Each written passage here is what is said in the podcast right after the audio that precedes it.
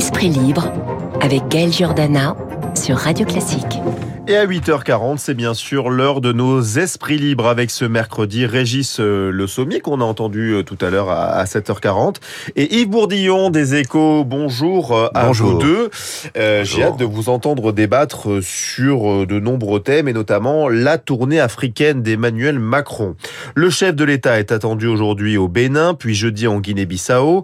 Hier, le président s'est rendu au Cameroun où il a fait plusieurs annonces que j'aimerais que vous commentiez. La première, c'est cette phrase ⁇ Nous ne lâcherons pas la sécurité du continent africain ⁇ il a réaffirmé sa volonté de réinventer le dispositif militaire et sécurité. Qui veut commencer? Yves Bourdillon? Oui, volontiers. C'est-à-dire qu'il réaffirme que la France est en Afrique pour aider euh, les régimes contre les djihadistes, qui est une menace fondamentale. Et au passage, c'est un message aussi pour dire nous ne laisserons pas la Russie, dont on sait que maintenant elle est très implantée au Mali et en Centrafrique, euh, pousser euh, ses, ses pions. Nous sommes un concurrent de la Russie, voire sous des formes diverses. Euh, la Chine aussi pousse ses pions en Afrique. Donc euh, voilà, il réaffirme la volonté de Paris d'être présent à côté de ses partenaires.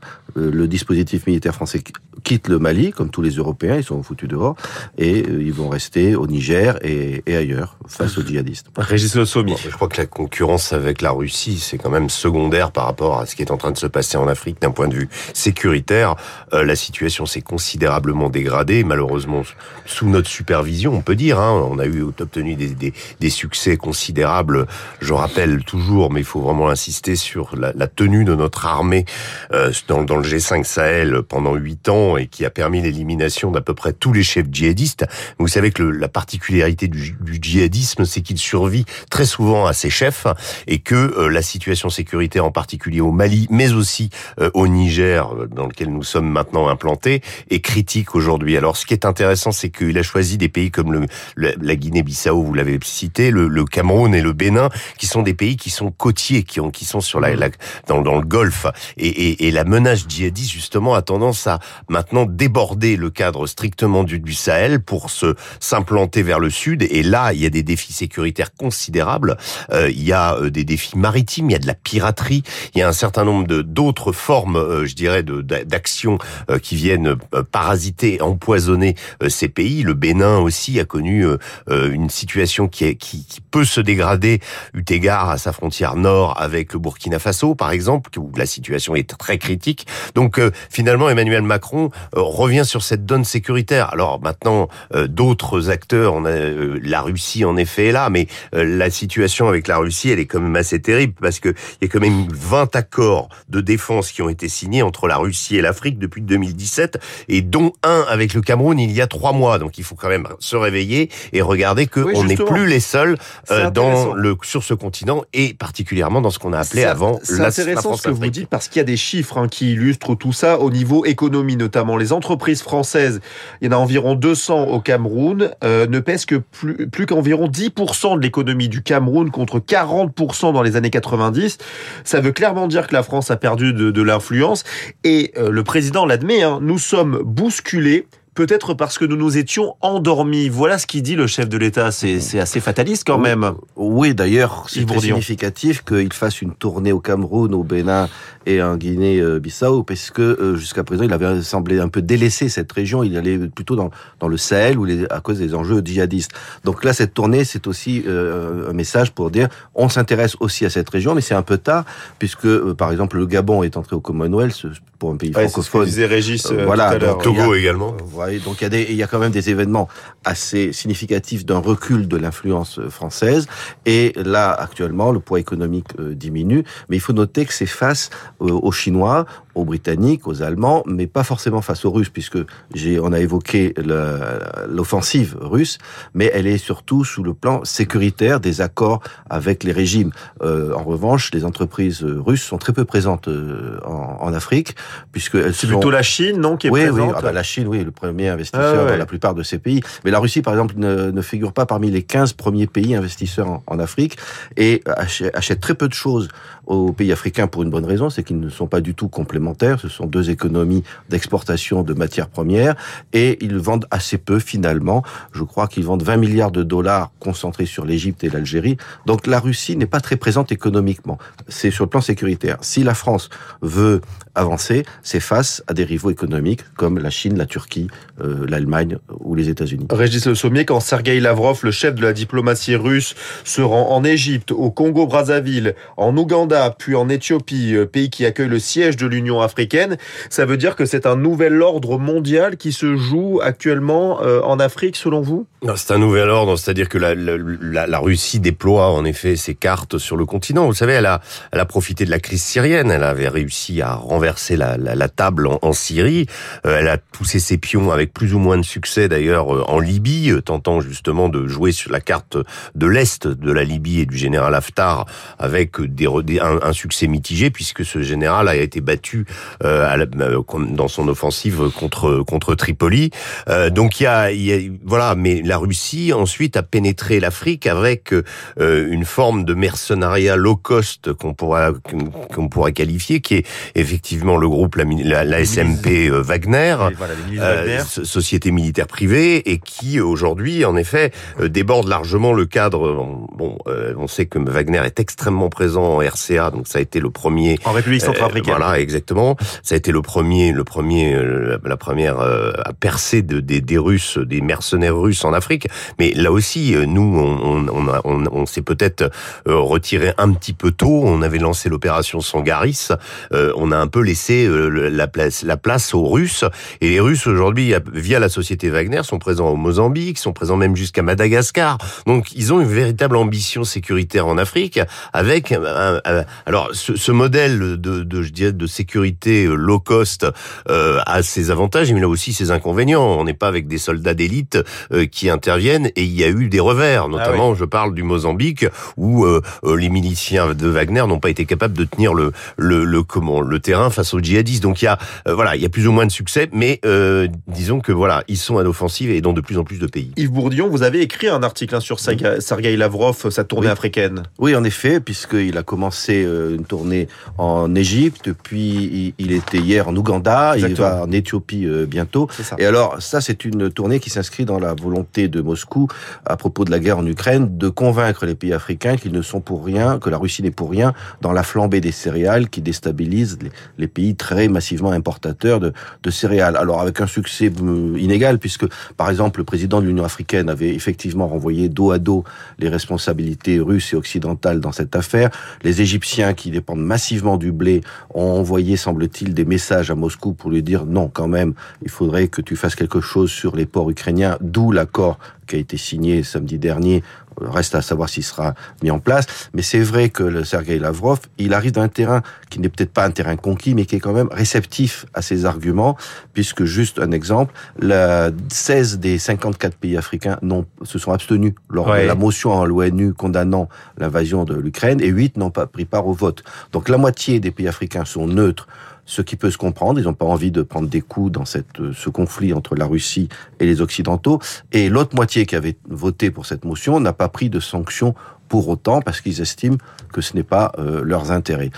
Cela dit, euh, tous ces pays, qu'ils soient neutres ou dans le camp occidental ou qu'ils ne veulent pas montrer qu'ils sont à la remorque du camp occidental, n'ont pas, on peut avoir des intérêts sécuritaires avec la Russie, mais pas vraiment économiques. Il y a une autre volonté du chef de l'État. Il dit vouloir faire appel à des historiens pour faire la lumière sur l'action de la France pendant la colonisation au Cameroun et après l'indépendance du pays. Il a annoncé l'ouverture en totalité des archives françaises.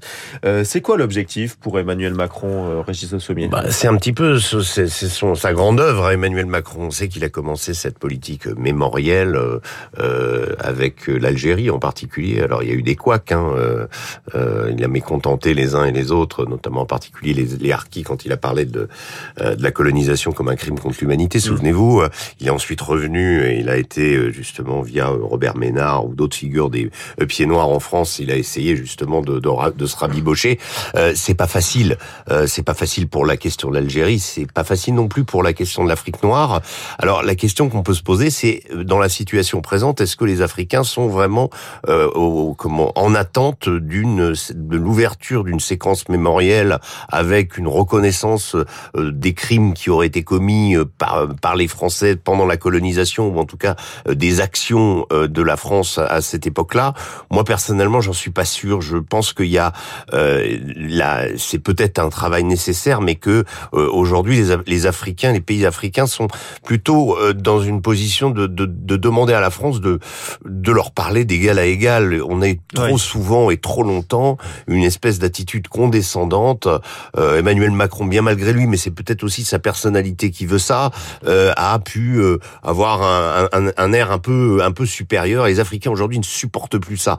Ils ne supportent plus. Ils veulent être considérés comme d'égal à égal. Et je crois que là-dessus, qu'il y ait une, ouverture d'une séquence historique avec une remise, une mise en lumière de, ce qui a pu se passer au Cameroun, hein, comme on l'a évoqué, il l'a évoqué hier. Je suis pas certain que ça fasse, ça change beaucoup de choses. Yves Bourdillon, il a quand même été accueilli avec des scènes de liesse, hein, Emmanuel Macron hier à Yaoundé pour le coup. Hein, donc, oui, c'est assez euh, classique. classique. Mais je suis assez d'accord qu'effectivement, c'est toujours utile que les historiens euh, travaillent et qu'éventuellement on fasse mmh. la lumière si jamais il y a eu des, des choses qui ont été cachées sur euh, des crimes qui ont été commis. Mais pour autant, bon, quand je rencontre des Africains en dehors des spécialistes de, de la récrimination, ils ont envie de passer à autre chose, qu'on les traite effectivement d'égal à égal, pas du tout le paternalisme postcolonial.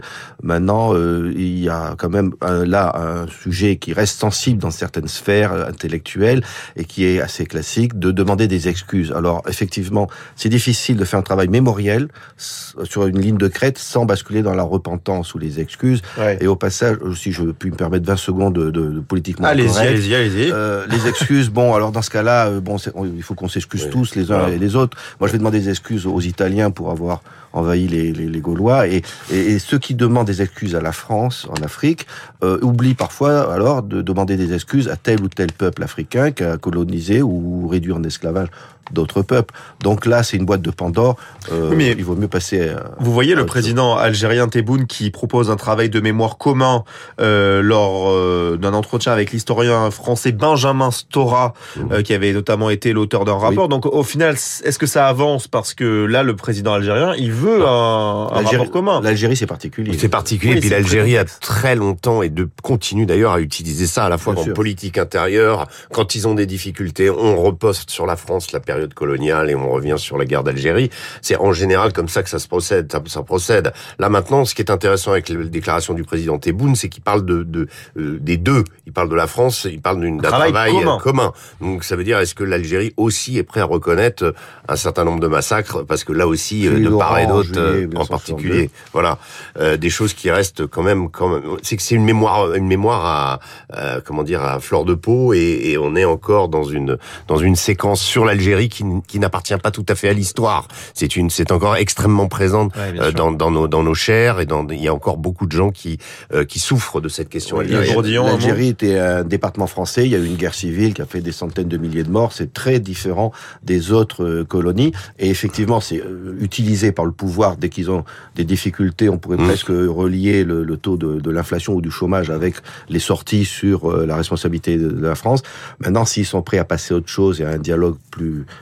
apaisé sur l'histoire, en travaillant en commun, c'est très bien. Voilà pour cette tournée africaine d'Emmanuel Macron. Un mot quand même sur la Russie qui dit vouloir se retirer de la station spatiale internationale. Alors l'annonce a été faite hier, la NASA n'était pas au courant visiblement.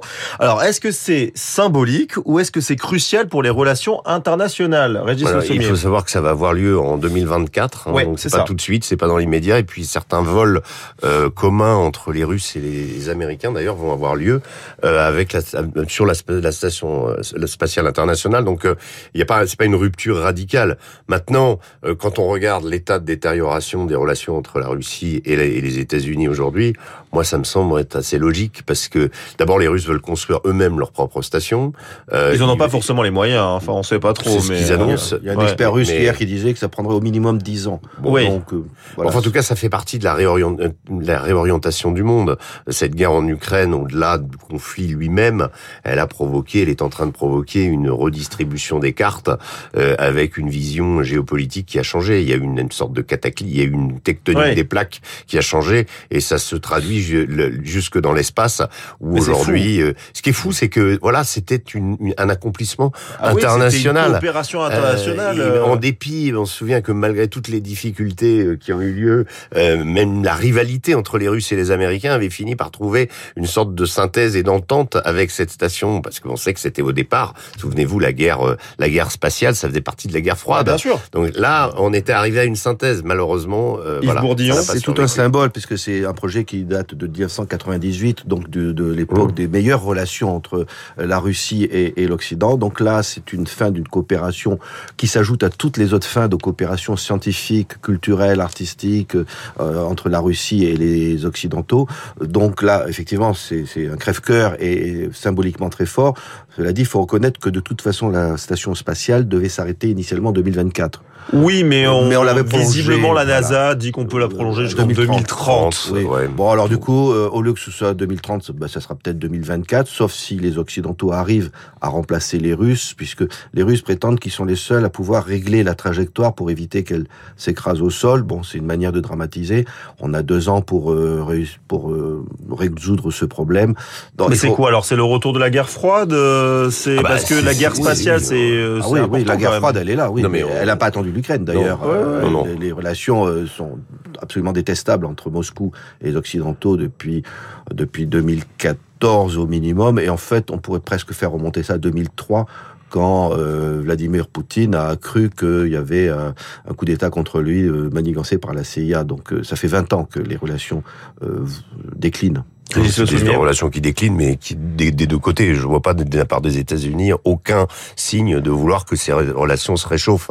Donc, euh, faut, faut regarder ça. Quoi. On est dans un, on a un peu l'impression qu'il y a eu une période euh, pendant 20 ans où en effet le monde a été euh, comment focalisé sur la, la menace djihadiste euh, Mhm. avec Ben Laden d'abord, avec l'État islamique et autres, et qu'on avait trouvé justement une, te- une sorte de menace un peu commune, et qu'aujourd'hui beaucoup sont satisfaits à la fois à Washington comme à Moscou de se retrouver avec le bon vieil ennemi et avec ce, ce bon vieux mano à mano entre les deux pays, le bipolarisme. Alors aujourd'hui, il est, Il y a la il est, Chine. il y a la Chine, il y a Ouais. d'autres acteurs, euh, et c'est ça le monde, le monde qui est en train de se dessiner. Il est différent. Il y a la Turquie, il y a plein de, voilà, on est dans un monde qui est multipolaire aujourd'hui et, et on a un peu du mal à s'y habituer. Et il y a encore donc évidemment des, des euh, de- ce, ce- ce souvenir, ce fond euh, de guerre froide qui a rejailli et qui, et qui vient euh, redéfinir les choses Et au niveau très international. rapidement, Yves Bourdillon, cette menace énergétique, Gazprom, ça y est, qu'on commence à couper le gaz, euh, notamment pour Nord Stream 1. Euh, ça aussi, c'est une nouvelle menace qui n'existait pas forcément avant. Alors, sous prétexte qu'il y avait une turbine à réparer, mais ça, euh, seul, euh, il faut être d'une candeur féroce pour le Ouais. croire. Ils ont coupé à 40%, puis de nouveau encore mercredi à 20%. Donc, ils utilisent le gaz comme une arme politique, et ça, c'est assez inattendu, parce que même au pire temps de la guerre froide, les Russes ne coupaient pas le, le robinet, parce qu'ils tiennent énormément à leur réputation de fournisseurs fiables, qui maintenant... Bah, Et ça rapporte de l'argent aussi, je suppose. Ah oui, le quart de leur recette en devise. Donc, Ouais. mais là, euh, Scholz, le, le chancelier allemand, a dit la réputation de fournisseur fiable de la Russie est en lambeaux et il faut reconnaître que quelqu'un qui voudrait signer un contrat euh, gazier avec la Russie sait très bien que il, pourrait être euh, en, en danger. Donc euh, là, effectivement, ils s'en servent. Euh, ça peut faire mal pour l'économie occidentale, mais avec des contreparties très négatives pour eux, perte de recettes en devises. Et puis, euh, dans quelques années, euh, ils ne seront euh, plus fournisseurs de gaz de l'Europe. Ouais, enfin, faut regarder les choses clairement. euh, la, la, la, la, la, la bonne santé et, et la qualité, le, le fameux Deutsche Qualitat et la la- la- la- l'insolente santé de l'économie allemande, elle était liée essentiellement au, au- Oui, au oui. gaz bon marché que lui procurait la Russie. Aujourd'hui, ça va être beaucoup plus difficile. On on y reviendra. Merci beaucoup à vous deux, Régis Le Sommier, Yves Ah Bourdillon euh, des Échos. On reprendra le débat. Vous êtes là demain? Je, je ne sais plus. Oui, absolument. Eh bien, À vendredi. À vendredi, ben voilà. Eh bien, écoutez, on se revoit très euh, rapidement. Merci d'avoir été nos esprits libres du jour sur Radio.